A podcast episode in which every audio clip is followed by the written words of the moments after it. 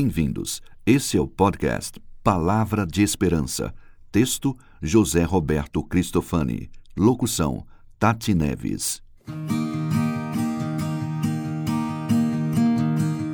A esperança de Israel. Atos 28, 20. Estou preso com estas correntes de ferro por causa da esperança de Israel. A esperança de Israel. Desde muito, o povo de Deus espera com esperança o Messias prometido. Espera acalentada com vigor e perseverança através dos séculos.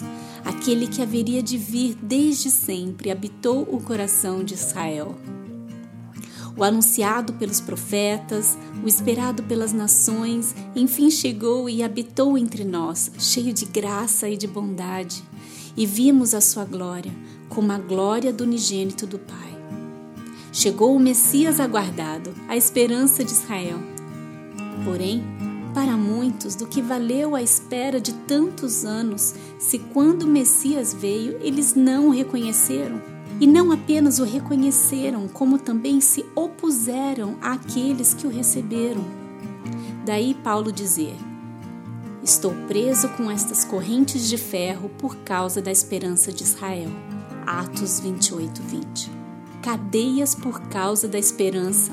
Privações como consequência de se crer no Messias, no Cristo de Deus. Por vezes, até inimizades, questionamentos enfrentamos por causa da nossa esperança. Esperança que é para todos, todos os que creem.